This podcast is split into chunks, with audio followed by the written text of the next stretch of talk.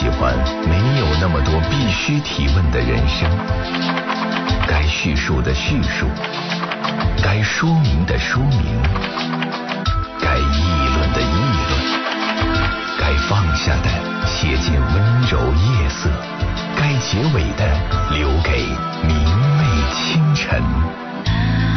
情感交流节目《午夜情正浓》，探问生活，倾听你心。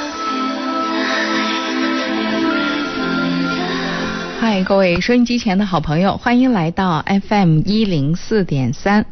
欢迎来到午夜情正浓节目，我是今天的主持人李爽。今天的节目九十分钟，我来陪伴大家。欢迎听众朋友在今天的节目整个的进程当中拨打我们的热线电话九六一零四三，我们可以一起在广播里说说话、聊聊天。最近一段时间你生活的还好吗？在生活中有没有什么让你一时打不开的那些心事？我觉得趁着夜阑人静，我们特别有必要把它们摆一摆，看看可不可以解开。心结，因为你知道心事不能太长时间的在心里盘根着，否则的话，它慢慢慢慢慢慢慢慢就会在我们的心里扎根。在它扎根之前，我们最好能够把这个事情处理好，最好也能够把情绪安置好。那这样我们在继续前进的时候，就可以轻装前行了。好，你正在选择收听的是《午夜情正浓》节目，我是今天的主持人李爽，我在这里等待大家，记得拨打我们的参与热线。九六一零四三。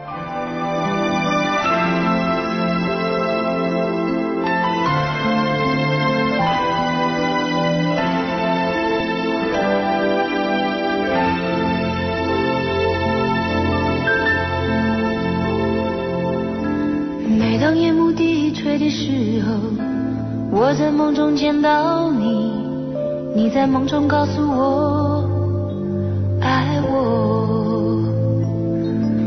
每当清晨苏醒的时候，我的身边没有你，轻轻告诉我自己想你。西风中和着雨，冷空我在风中呼唤你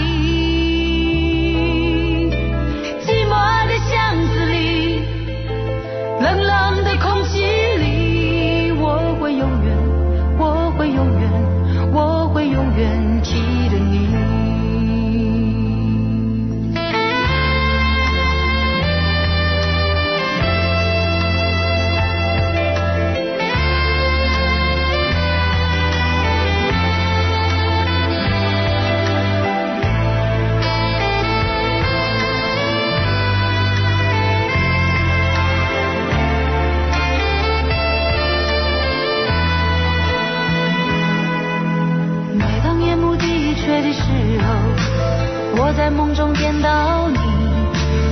梦中告诉我爱我。每当清晨苏醒的时候我的身边没有你轻轻告诉我自己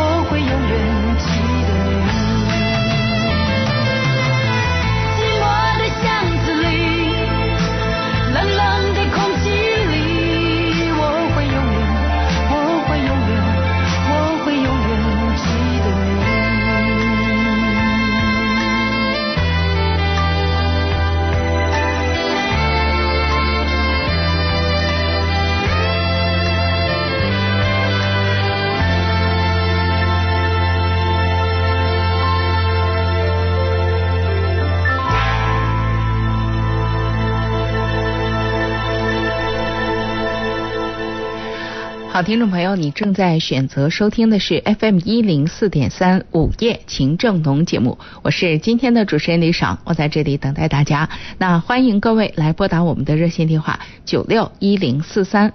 我们一边等待听众朋友的热线呢，也一边来看一看听众朋友在微博私信平台上发来的一个问题。呃，铲雪沁梅，特别说到了自己的一段经历，呃，还蛮长的。我花一点时间。来来读哈，说很想跟你聊下自己，来听听你的建议，却一直没有勇气打电话。我是在七岁之前在奶奶家长大的，一直不曾感受过母爱的亲切和温柔。十八岁在西宁火车站经历了一场噩梦，但只有自己默默的流泪来承担，调节内心的疾痛。第一段婚姻是一种遍体鳞伤，本打算独自一个人走过余生，但环境不允许，于是有了第二次婚姻。可如今二十年的婚姻路上，让我精疲力尽。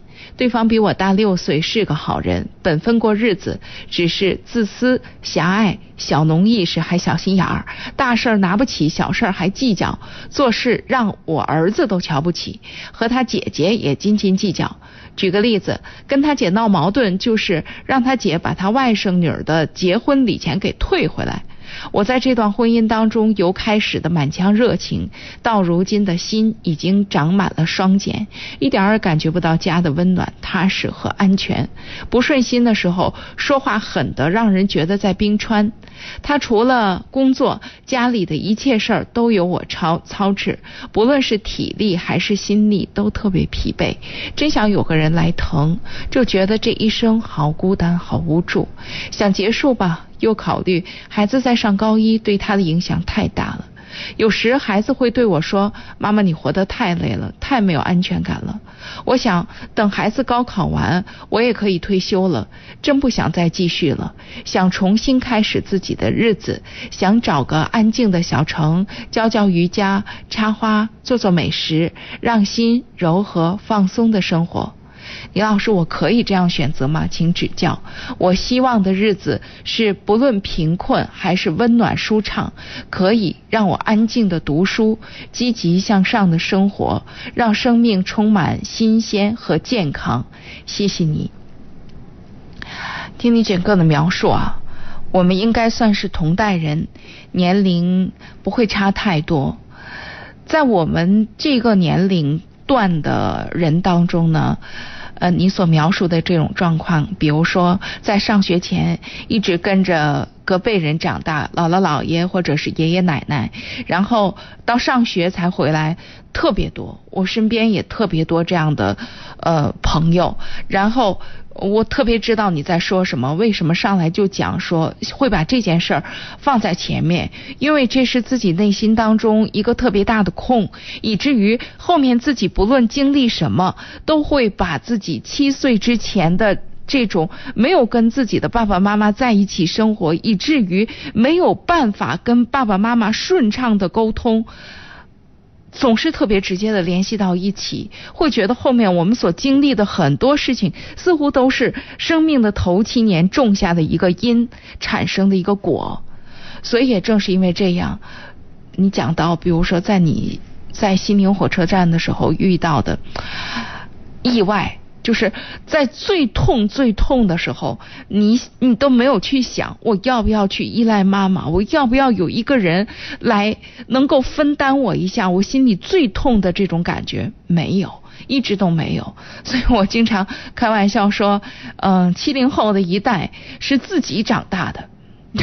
就怎么讲？刚好我们赶上了，在我们差不多入学的时候，赶上了呃国家的一个大的发展。那个时候，我们的爸爸妈妈差不多都是蛮拼的。那在这种状况下，我们基本上是从精神上有特别多的人没有被特别多的照顾，呃，而卷入到当时的一个时代的洪流当中，就这么裹挟着就长大了。很多的问题是到了青年阶段。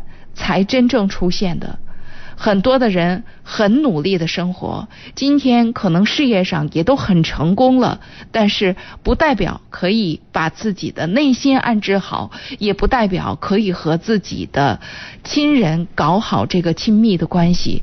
其实很多成功的人士，虽然他在事业上非常成功，他在跟社会的关系上很拥有一定的。就是这个怎么讲，很在权力体系当中，他已经很直接的能够把控了。但是，一回到家的这么一个领地，一涉及到人跟人之间，尤其是跟父母啊、跟丈夫或者跟妻子啊，这个本来应该最亲密的人的亲密关系上，我们就会发现好难哦。而且很多的人因为这个难而把自己的生活搞得疲惫不堪。我想。你告诉我的就是这样的一个经历。你说，你可不可以这样选择？等到再过两年，孩子考上了大学，你就离开这个家，或者是彻底分开，或者是反正分开吧，然后找一个安静的小城，做你自己愿意做的事情，教瑜伽呀、插花呀、做美食啊。当然可以，没有什么不可以。在这个年龄，我觉得我们能够选择一种我们自己喜欢的生活，其实也蛮不错的。可我只是想问你一句：你真觉得这样做了之后，你的内心会很宁静吗？会像你所说的那样很放松吗？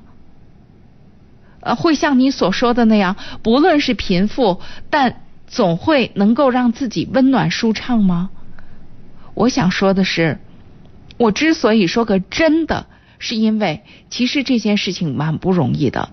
你知道，从小如果跟自己特别亲密的人没有建立一个特别亲密的关系的话，特别直接的一个内心的慌张是什么？就是这个安全感。而事实上，我们都要清楚，这个安全感不是任何人能够给你的，是我们必须自己去争取，然后自己跟自己握手言和的。比如说，你说到了你现在的丈夫，你自己也讲他是个好人，本分过日子。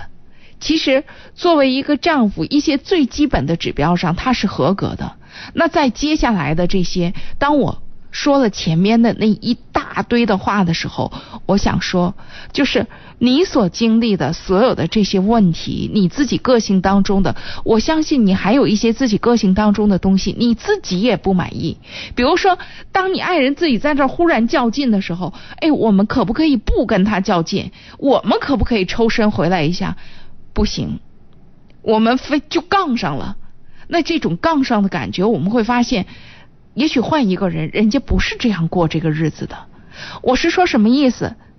当我们特别希望对方能够明白我们，或者对方让我们舒适的时候，我们有没有想过，其实他也是在一种也许并不温暖的环境当中长大的。他也许对他自己的像你所说到的狭隘呀、小农意识啊、自私也很不满意，但他也很难超越。没有几个小心眼的人特别欣赏自己小心眼儿，大部分小心眼的人都特别希望自己能够放开一点，是真放不开，是真痛苦。如果我们真的爱这个人，能不能从内心当中生出几分慈悲，生出几分宽容？生出几分心疼，会想，就这样一个男人，如果我不照顾他，他怎么办？其实人这一辈子是真的挺不容易的，尤其是婚姻也是这样。两个人走到一起，一起生活了二十年，不论是经历了怎样的夸张的风风雨雨，都要讲二十年实实在在的陪伴，这是一个缘分，而且是一个挺不容易的缘分。就从这个角度啊，我特别希望你可不可以试着做做调整，像你所说到的所有他的问题，我都相信。是特别真实的，真实存在的，而且你也很难去扭转它，把它成为另一个样子，小心眼变成大心眼，这个很难。但是，小心眼的人是不是也应该可以有一条活路？小心眼的人是不是也应该被温柔的相待？那仅从这个角度，我们可不可以试一试？我们真的做得很好吗？当他很小心眼的人，第一时间，如果我们不是批判他或者嘲笑他，我们试着去体谅他，是不是他也会觉得很温暖？夫妻之间、亲密爱人之间是一个相互互动的过程。如果我们抱有的心态就是，那他也从来不这样对我，哎，总要有一个人先开始吧。当你这么痛苦的、苦苦的追寻的时候，为什么不可以试一试？我们先开始一下。如果真的就是试了之后，你也觉得我不愿意，是你选择去过自己的生活，没有问题。而且这个选择都用不着等到两年之后，你现在愿意也可以呀，随时都可以啊。只是你要知道，走出那一步也并不像你描述的那么轻松，你会面对一个人。一个人的状况，虽然可能现在跟二十年前不一样了，但是一个人就是一个人，一个人就要面对着一个人的寂寞，一个人的孤单，甚至一个人的不安全感。那这些东西，你真的做好准备了吗？你是只想离开现在的这个生活状态呢，还是你真的已经开始为新生活做谋划了呢？所以我是觉得，如果你问我，我就觉得二十年的婚姻不容易。在这二十年当中，这个男人也为这个家做了很多的努力。他的努力你看到了吗？你认可过吗？如果我们试着从这个角度来去感受一下的话，也许会有不一样的答案。那就算是最终你得不出什么答案，我们这么试过了。我们也好说好商量好聚好散，不论如何是二十年的一个亲情的缘分，这么说对吧？好，这里是午夜情正浓，我是李爽，欢迎大家继续收听，也欢迎各位来继续加入我们。您可以拨打我们的热线电话九六一零四三九六一零四三，现在我们电话空线呢，大家可以拨打。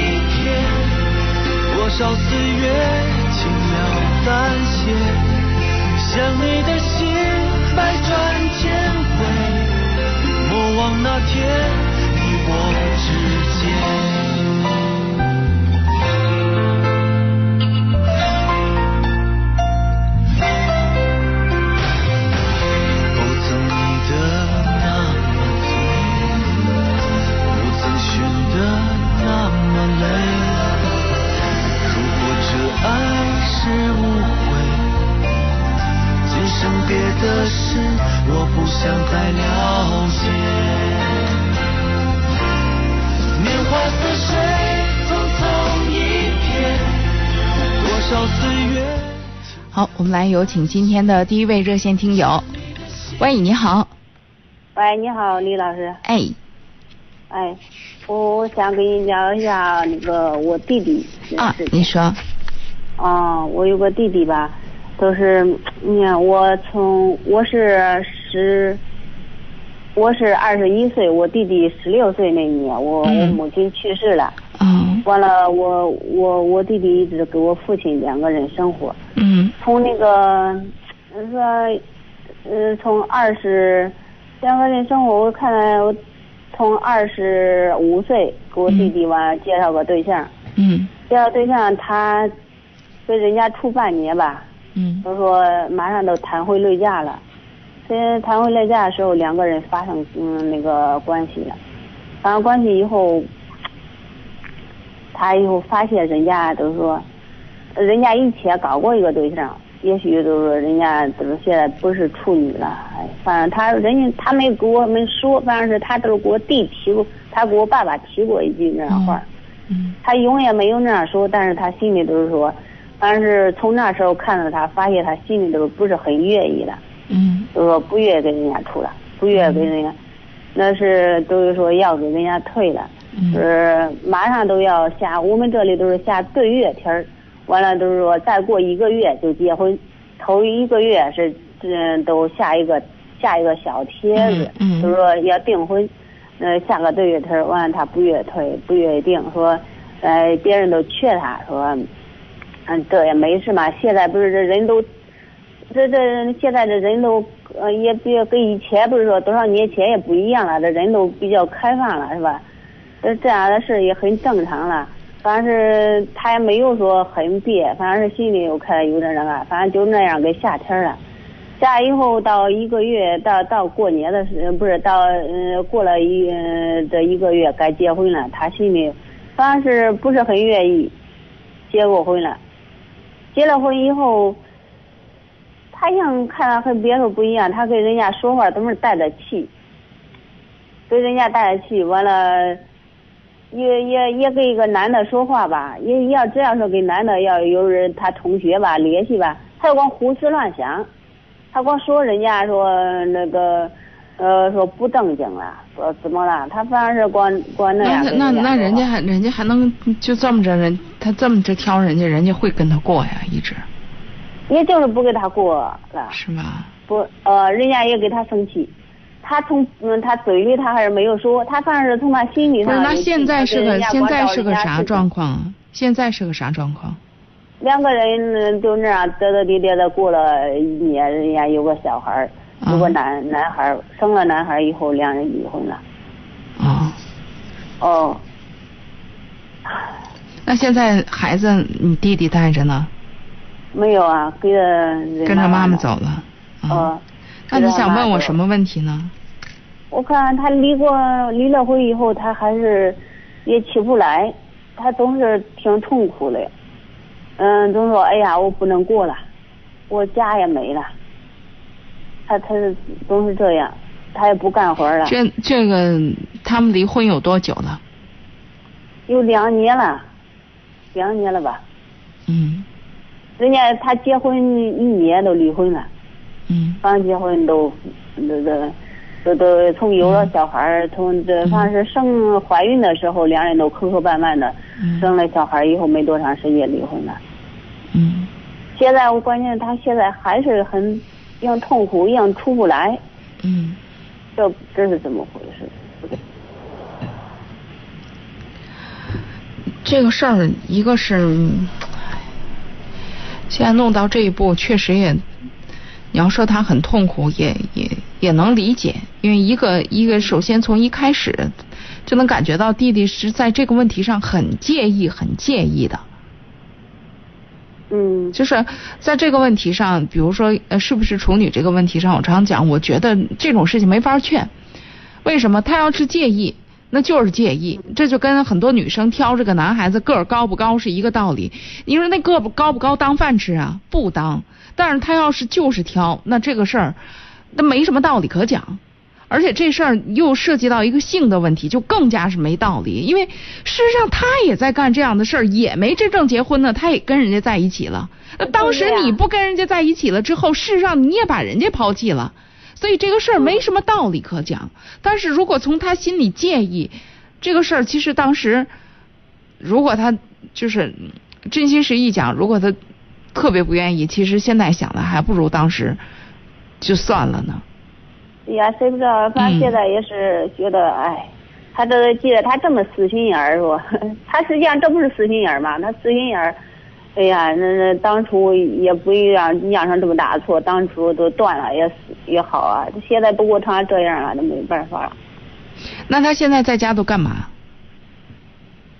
每天躺着睡，完了都是吃点东西，想起来了吃点东西，我转圈子。嗯。他这个状态有多久了？有，这，哎，这这这一年多二年，这这总是这样。让他出去干活，他出去嗯打两天工，又都又回来了，说啊，我这日子都没法过了，我还干什么干啥干不干了。他以前呢？没结婚以前是啥样？没结婚以前都是从我妈，嗯，是从他不上学以后是吧？嗯，是十六岁不上学，完了都出去打工。挺好，干是干到嗯十十九岁二十来岁那时候，也不记记不清反正什么事儿。那时候他嗯在外边，嗯是一个货运站，给他给人家干嗯三四年，三四年嗯他嗯这个我弟的心特别高，他都愿意说，人家说你好好干吧，以后说给你什么给你找点事做，怎么怎么。他从他心里是，人家愿意，人家开飞点的时候，开那那货运站都开个这儿开个飞点儿，哪儿开个点点儿，那完了他想给他人家指派那事儿，人家以后也安排也自己人干了，他心里他不乐意，跟人家闹了点矛盾，从此以后，从那时候晚上回来都不好好干活了，总是这儿跑一下子，哪儿干一下子，以后都干活永不踏实。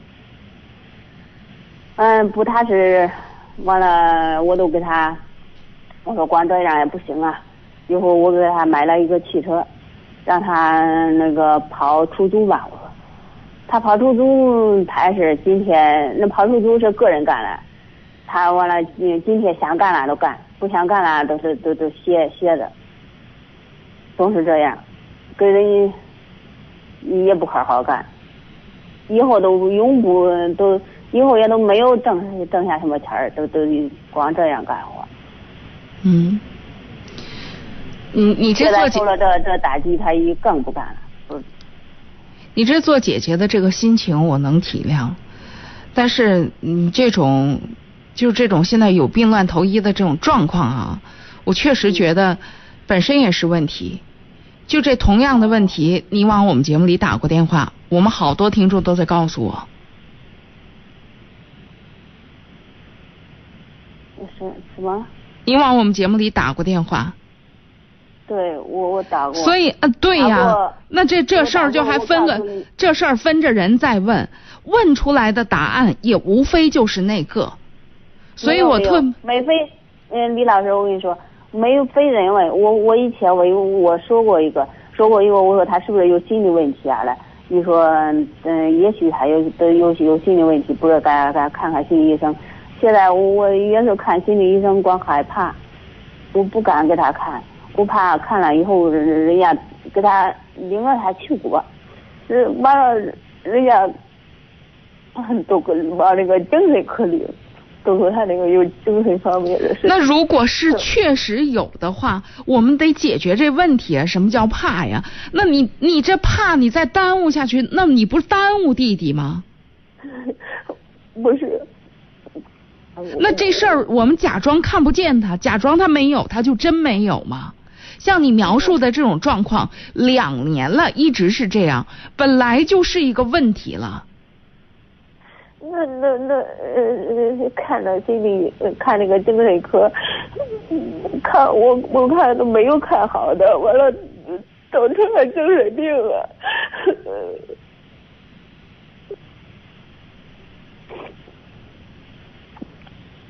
那你能做什么呀？那在这个问题上，如果说我们不相信医生，我们相信我们自己，或者说你去找别的道路，你相信这个，相信那个，你不论相信哪个，你也要做一个选择呀。现在的问题不是别的，我是希望你自己心思先静下来。如果他真是人家都给他确诊了，他确实是有问题，特别直接的，咱先就医好不好？你这不越拖越是问题吗？是，我给他看过，完了医生说，医生给他拿药了，吃了完了也不写好，还是那样。完了看着特别医生给他确诊的是什么？说他这个有那个呃情感性双向障碍，如果是情感双向障碍，啥也别说，你一你在哪儿看的？河北医科大学，附属第一医院。呃，如果是这样的话，咱们别讨论了这个问题，那是咱们省的，在这个方向上最专业的医院了。所以咱遵医嘱吧，在这个问题上咱听医生的，不是咱俩在探讨的事儿了。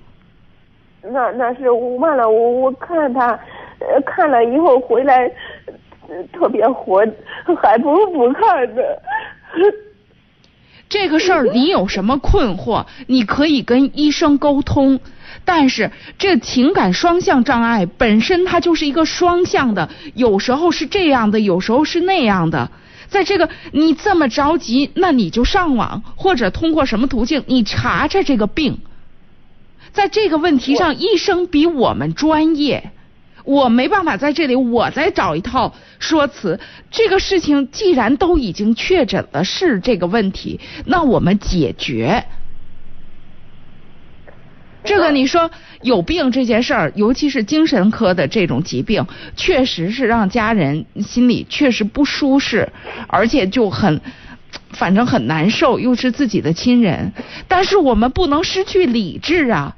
你这样，尤其是这样，你用药，然后你又停药，你知不知道这样是害害你弟弟呀、他不看，他完了他回来他都不吃药。那你也是不坚持啊！你从一开始就从你刚才说的这一摊儿这一事儿，这不是你们全家人都在排斥吗？你先把你自己弄明白了，你这样再继续下去，你是真耽误了孩子，你真耽误了你弟弟。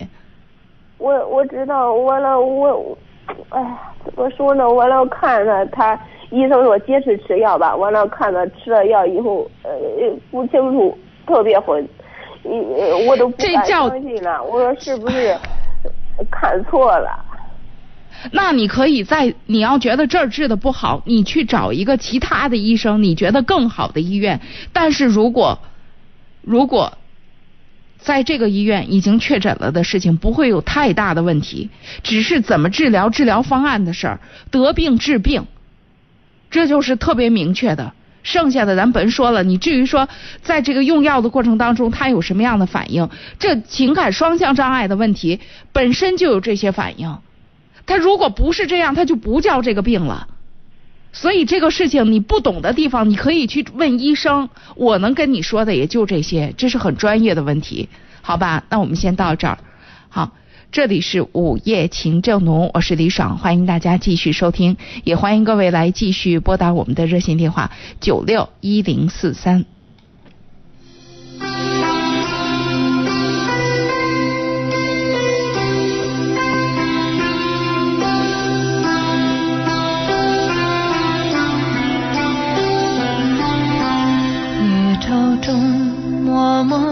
转的星球，冥冥之中你要现在遇见。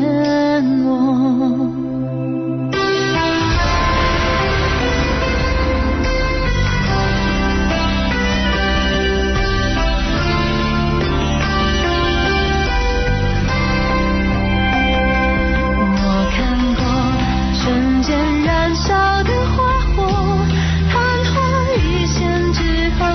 悄悄地吹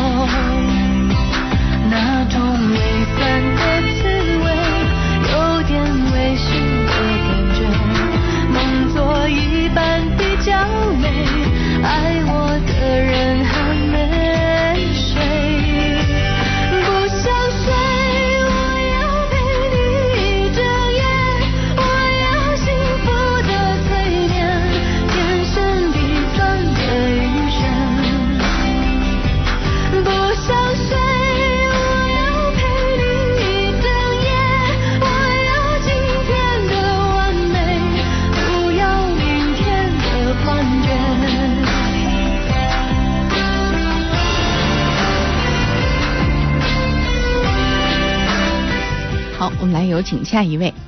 喂，你好，你好，哎，是你的电话，请讲。呃，嗯。我我今天遇到点问题，然后我想帮您，我想让你帮我分析一下，就是，啊，你说，嗯，我跟我老公就是感情出问题，然后，嗯、就是我就简单大概的介绍一下我们俩的情况吧。嗯。我今年三十三岁了，然后我老公比我小十岁，然后我们认识六年了。嗯，这期间，呃，他当了两年兵，然后在部队，然后我就等了他两年，然后他去年回来了，去年退伍之后，然后今年四月份在他生日，就是满就是满二十三周岁的时候，我们就领了结婚证去了。嗯然后领完结婚证之后，就他们家也没怎么反对，这个就是这点是我非常感激的。他的家人就也也对我比较认可。嗯然后这期间就是说办婚礼的事儿吧，然后就他们家跟我们家就是发生点矛盾，然后我现在我老公就觉得我让他们家人伤心了，然后就是非常决绝的，就是说要提出离婚，然后我现在就有点儿有点儿接受不了，就是因为太突然了，我都我从来都没有想过说我们两个有一天会怎么亲近。不是都已经都已你你们你们是什么时候结的婚啊？我们是四月四月十号，哦，就是也是等于刚刚结刚刚结的婚是吗？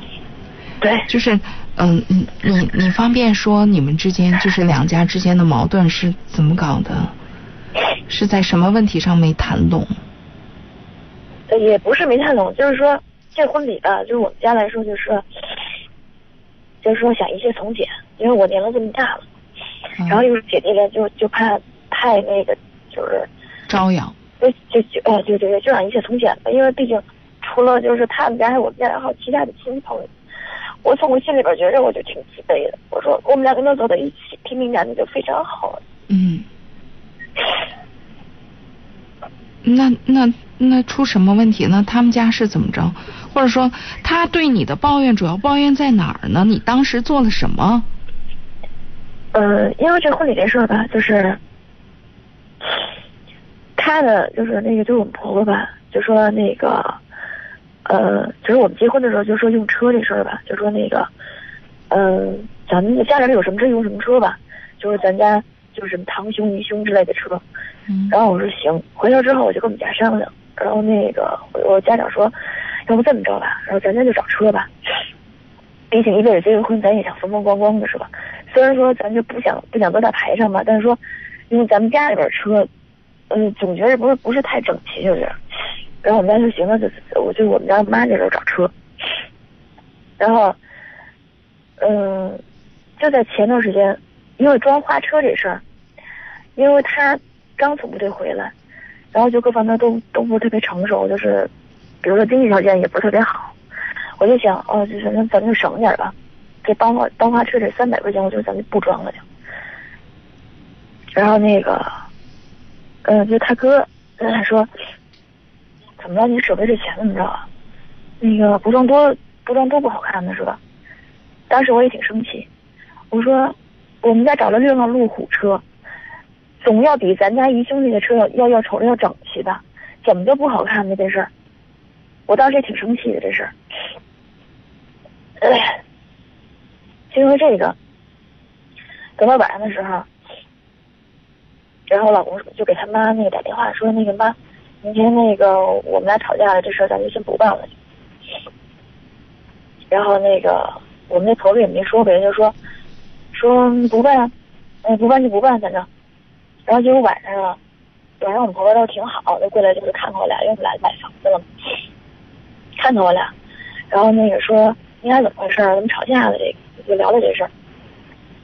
呃，当时我没在家，我老公就是，然后我们婆婆也也没给我打电话，也他也没说说说回头说你回来吧，就你们想好的事儿，咱们回家咱们一家坐在一块儿，咱们聊聊是吧？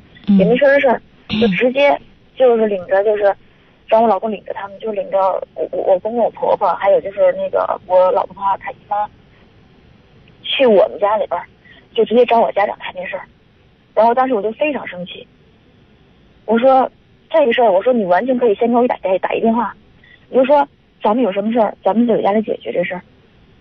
后来我我怎么说呀？后来我就想，我说这事儿是不是就是我可能是我想的太，就是我我我认为我我们婆婆是不是就是就是借题发挥，就是我们两个现在就是因为因为这个争吵，我就觉得我们婆婆好像是不是就是有点借题发挥的感觉呀？不是现在的问题出在哪儿了？你们俩现在争吵什么呢？我们两个现在就是说，他就是我老公，就是觉得我在这事儿上伤了他妈的心了，就然后就因为这事儿，你说了什么，做了什么了，伤了他妈的心？他就他领着就是我公公婆婆去去我们家的时候，我就给我家长打电话，我说你别跟他谈这事儿，我说我们俩的事儿我让他自己做主。我确实觉得你也确实挺过分的。嗯，是我我这个我承认这个。回头我跟我婆婆也说了，我说妈，我这年龄小，我说我虽然比比那个比他大几比他大点儿，但是我在你面前我还是孩子。我说我做了什么过分的事儿，我跟你道歉，我现在承认错误。我说希望我说，如果说妈，如果你下次再看我一次，如果我下次再有这种情况，我都不用你们说，我自个卷不可卷，我滚蛋，我肯定没有下一次。我说妈，人非圣贤，孰能无过呀？我说，我说你也希望我们两个能幸福。我说，我说其实妈，我从一开始能接纳我，我说我非常感激。我说他妈现在怎么说呀？他妈说，你们两个的事儿，你们两个自己说吧，我肯定是不管。在我在我这来说，在我这来说，这倒这倒也是他妈一贯的态度。嗯，对。你们两个事儿，你们两个自己解决。我这来说，咱们俩俩的缘分，咱们俩俩缘分就进来就是，就是说，在我这来说，我就就不再认可我了，就是。然后，所以就是，其实，在这件事情上，就是，嗯，反正他妈妈也挺高明的。哎，我，你就是他妈妈，他妈妈轻松的就。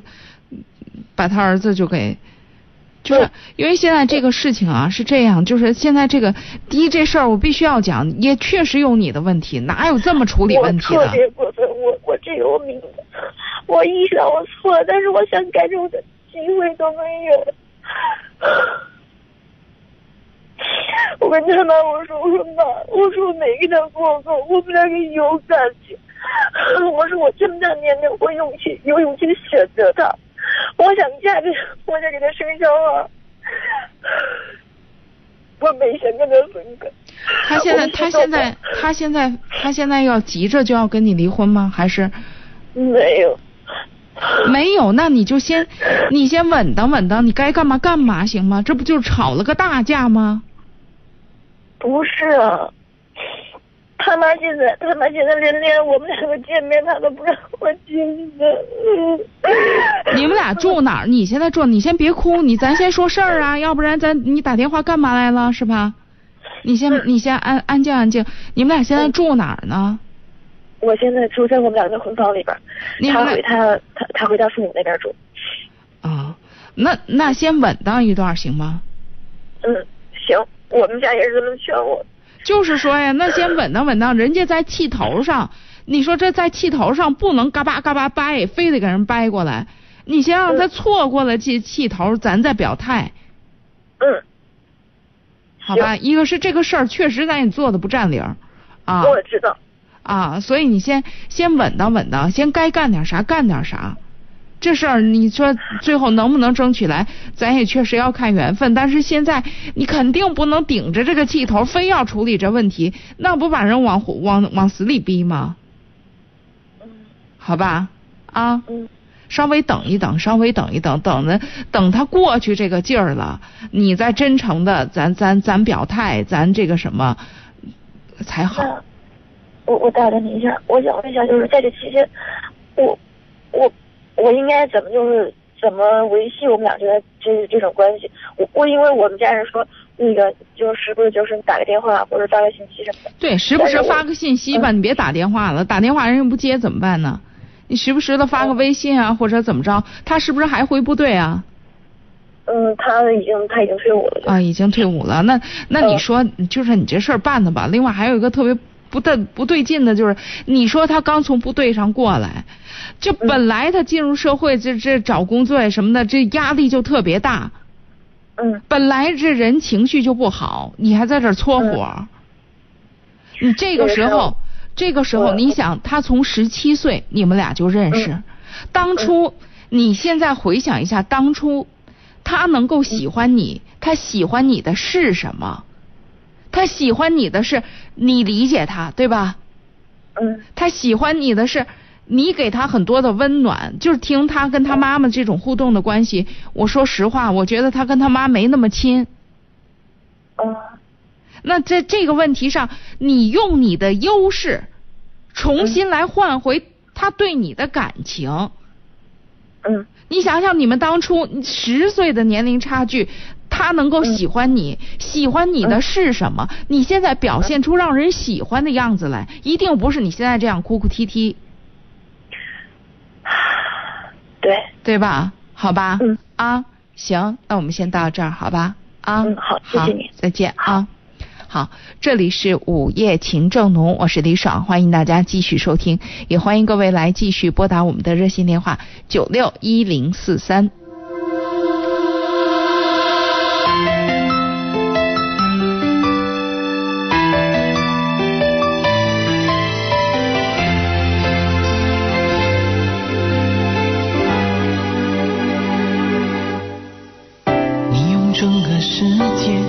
眼泪包围我的心，你的难过是一场下不完的雨。你说我在设计另一段相遇和一个不知道名字的你。你狠狠关上了心，紧紧锁住自己。用一扇无形的门，要挡住爱情。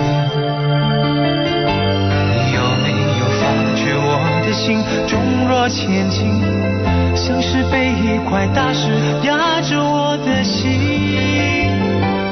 你的多心很多心，我们之间多出一颗心，在你和我的心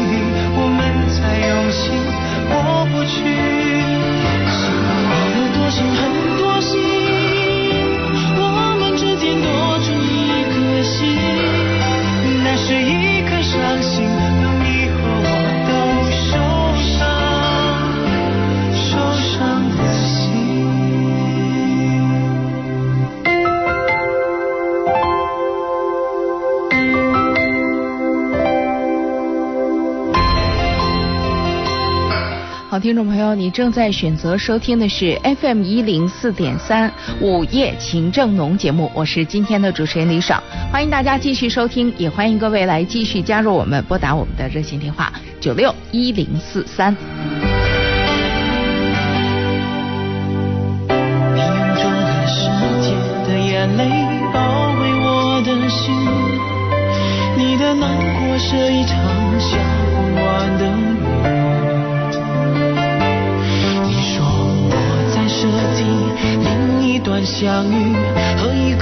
知道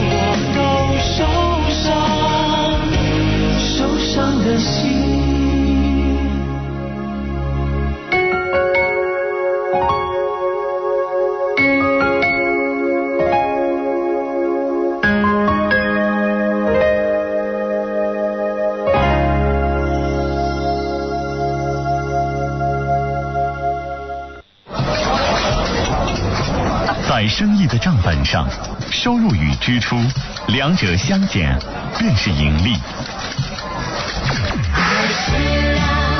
在生活的旅途上，爱与被爱两数相加就是幸福。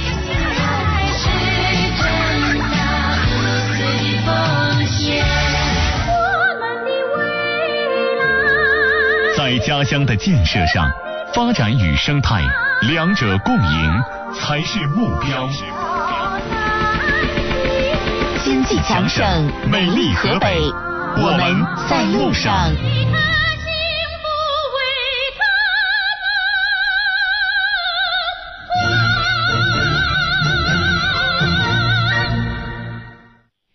嗯，其实我看大家还挺八卦的。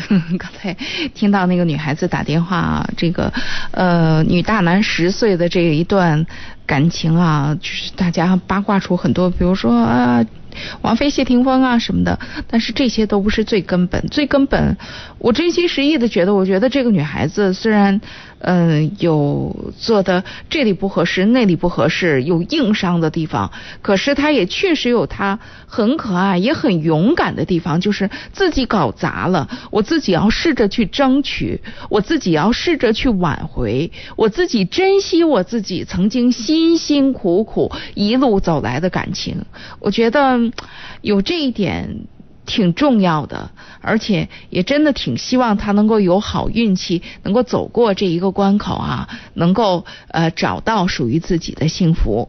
好，听众朋友，欢迎各位来继续加入我们的节目。有听众朋友说了，接仨电话哭了俩，咋数的呢？我怎么觉得是接了俩电话呢？第三个电话赶紧打进来，欢迎听众朋友来继续加入。您可以拨打我们的热线电话九六一零四三。来，我们有请下一位。喂，你好，哎，你好，哎李老师。哎哎，我问你，请教你一个问题，啊，你说我不知道现在怎么办。你说我今年借给我媳妇的妹妹，呃，我给她贷的款，贷了六万块钱，呃，打了两个月的利息，后来一直就不打了，不还利息了，连利息也不打了，说是本半年还利还本儿还利息，一个月一还，就是半年以后把本钱打清，到现在一年多了，他不打利息，你说他弄厂子也赔了，赔了不他就是因为人家赔了吗？这是媳妇儿的妹妹是吧？对。不是，那你想问我什么问题呢？我想问你，我现在要不出钱来，就是我给他还利息，那哎呦，我真心实意的说，，你这姐夫可也真够劲儿的啊！你说六万块钱的利息，咱还还不行，这是咱自己家亲人呐。咱就这么可道丁可可丁可卯的，就这么就这么眼看着人家生意做的不好，人家厂子黄了，咱就这么盯着管人家要钱。你要说这六万块钱的利息人家没还你，你说是利息？哎呦我的天！我我不知道啊，我不懂，但是我是确实觉得这样让人挺心寒的，都不是别人，你媳妇得多心寒啊！咱我差媳妇她那，也是坚持我的意见，她那我更那她你们去了钱以后，他炒股、赌博，你不是说做生意吗？也做生意。不是这这咱俩这这这这，你这一口气把这话说出来，你说这说的我都，那这个事儿你那你那我能说啥呀？你说我现在我给他要钱，他这事实实在在的讲起码你得给我一部分利息，他一分钱也不给。今天说给，明天说说明天，明天说后天，天天打电话就是不给钱。你说我有什么办法？我现在全身都是气的我全身都是病，不是说他不是说他全部？那你告诉。我，这六万块钱他还你利息，他应该还你多少钱？他现在还欠着你多少钱？他现在欠七万多的连利息，连利息七万多，七万多都还不上你是吧？还不上，就还了两个月的利息。不是，这七万多是是是本儿还你了吗？一分钱都没还，利息去年一年都没还，到现在还了两个月。嗯，那现在那那现在这个状况，那你，咱就说说咱咱现在想的想个最不好的状况，就是连本带息收不回来了。对嗯，他妹妹现在失踪了，他就不接电话。就是那就现在就是最坏的状况呗。对，失踪了不接电话，把我气的，我上他那个合伙人那先等会儿，你先你先，我我嗯是说咱一件一件来啊。现在咱嗯家少了这七万块钱之后，日子过不下去了。不好过，我现在全身都是毛病。不是，就是咱家咱家原来本来就一共就这么多存款是吗？不是存款，我给他贷的款。你我还是没明白，是你给他贷的款，就等于他拿你的名义贷的款，是这意思吗？不是我用我的名字给他贷的款。啊，这不是咱俩说的不是一回事儿吗？啊，啊，所以现在就说他不还你，但是你得还人家的贷款，你是担保人，是这意思吗？啊，对对，啊，那我们那那我明白了，那这个事儿确实挺麻烦的，当时担保的时候就应该考虑到这个问题。我上咱们厂子也看了看，一看他，呃，十十几个、二几十个人都还干的挺热火朝天的。我说那你这个这个事儿，如果说你特别直接的想维护自己的利益，我给你出一招，就是找律师吧。通过正常的通过法律手段，你别的没有，因为他厂子还正常运作呢，厂子正常现在没厂子了，没厂子了，他就是现在打工。不是的。哎呀，我这咱咱我我说话有问题吗？不是你刚刚告诉我的那厂子怎么怎么着吗？那厂子又跟他没关系了，是吗？不是你刚刚说还干活呢吗？啊，就是头贷款，我上他厂子看了看。哎呦喂，咱一咱咱别大喘气儿，咱一口气儿把把这事儿说出来行不行啊？啊啊，行，啊，我的表达语言能力不行，那个就是去年投贷款，投给他贷款，我嗯上他那个厂子里看了看，还是干的还是挺看的。就是你们也也是也是在这个角度上就觉得，哎呀，贷吧，反正厂子挺好的，然后对对然后将来也不会那什么，结果没想到厂子出现问题了，是吧？对对，后来他又炒股，那他也就是想翻本儿呗。那要从那个角度讲，对对啊对，所以这个事儿你不能说，因为他炒股，你说他胡干乱干，对他就是。现在不，他妹妹已经不接电话了，再打他电话他不接电话。他还不起你呗，这不是挺明白一事儿？你现在有办法，比如说他这他这六万块钱，当时他让你担保的，就说嗯你是他的底儿。现在如果说你这底儿你要撤，那特别直接的，你觉得他那儿你能从什么角度能把这六万块钱？他有房或者怎么着？他房子已经抵押出去了。所以呀、你现在这个状况，这就是你当初，当初你自己没想明白，现在这个状况确实是你得承担。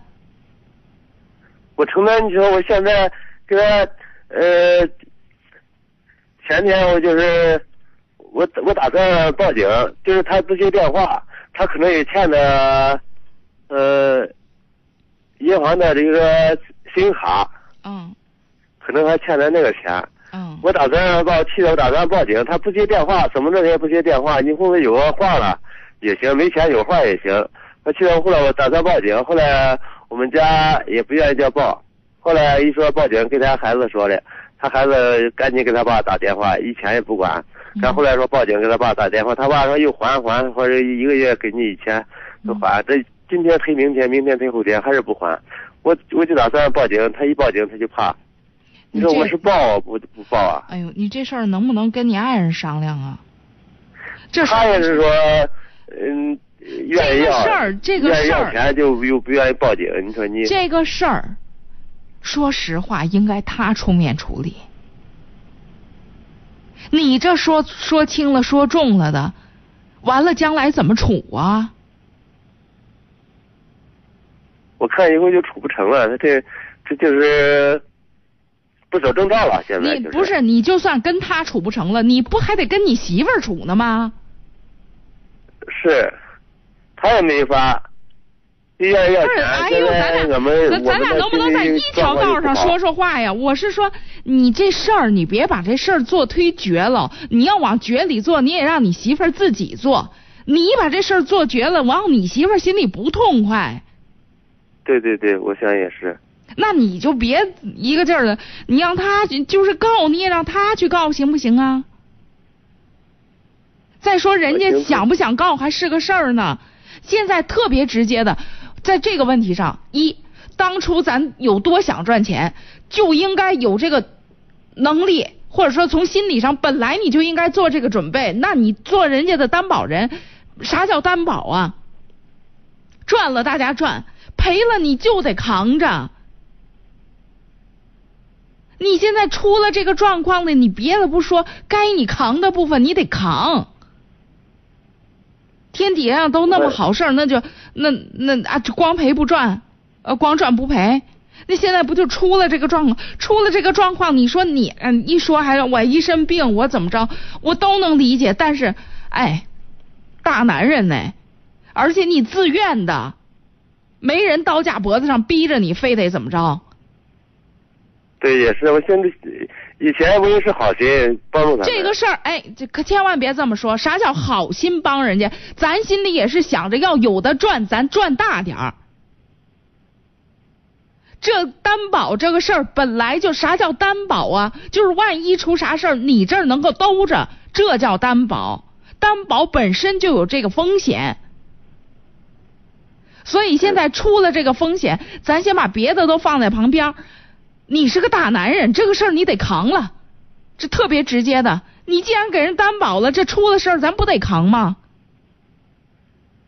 他现在他不走正道，一分钱不还，你说这他有他拿啥还呢我现在是不让他这连本还，就是说每月还少一部分利息，他都不干。他妹妹她就是搞失踪，我报失踪，他们还不愿意。我就劝你一个，一大男人，我我再说这七万块钱，咱要你说你跟这儿较这劲，你有这功夫，一年攒两万，四年都出来了，现在一年攒两万块钱是多难的事儿啊！你非就因为这七万块钱跟你媳妇儿也弄掰了就好是吗？嗯，现在不能报警，还就是让他欠哎呦着我一天。自己还。哎呦喂，我该说的也都说了，你愿意报你就报吧你记住了这个事儿，是咱这咱咱这咱大男人，咱咱咱往起支支行吗？不就七万块钱吗？这七万块钱，日子都不过了，就为这七万块钱？咱该过日子过日子行不行啊？就当这七万块钱打了水漂了，咱还没漂到别人那儿去，漂自己家，肉烂在锅里。嗯，行，我明白了。啊，好吧，啊，好谢谢哎李老师啊好嘞嗯，再见啊，好嘞哎，好。好，这里是午夜情正浓，我是李爽，欢迎大家继续收听，也欢迎各位来继续拨打我们的热线电话九六一零四三。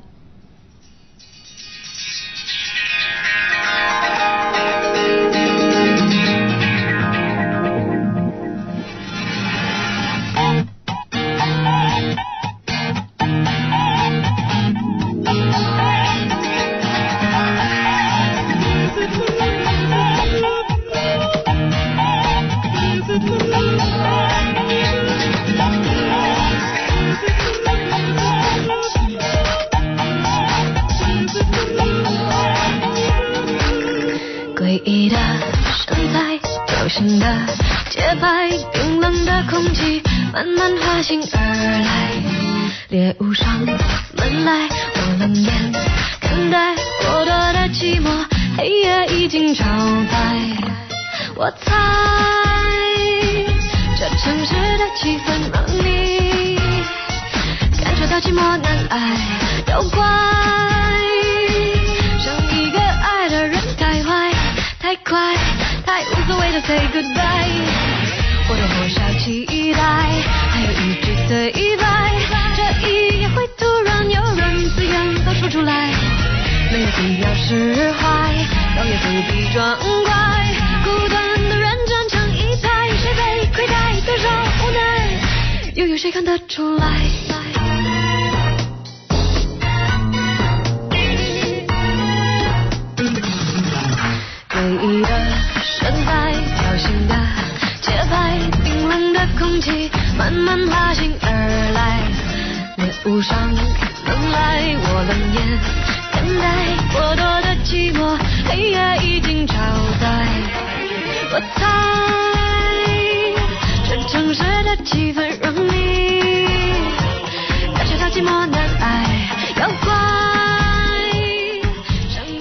这有时候我也确实有点着急，就是着急什么，就很多的事儿哈，真是，就就说这个法律常识啊，就是基本为零的这种状态啊，你有时候很难说什么，因为很多的道理呢是建立在。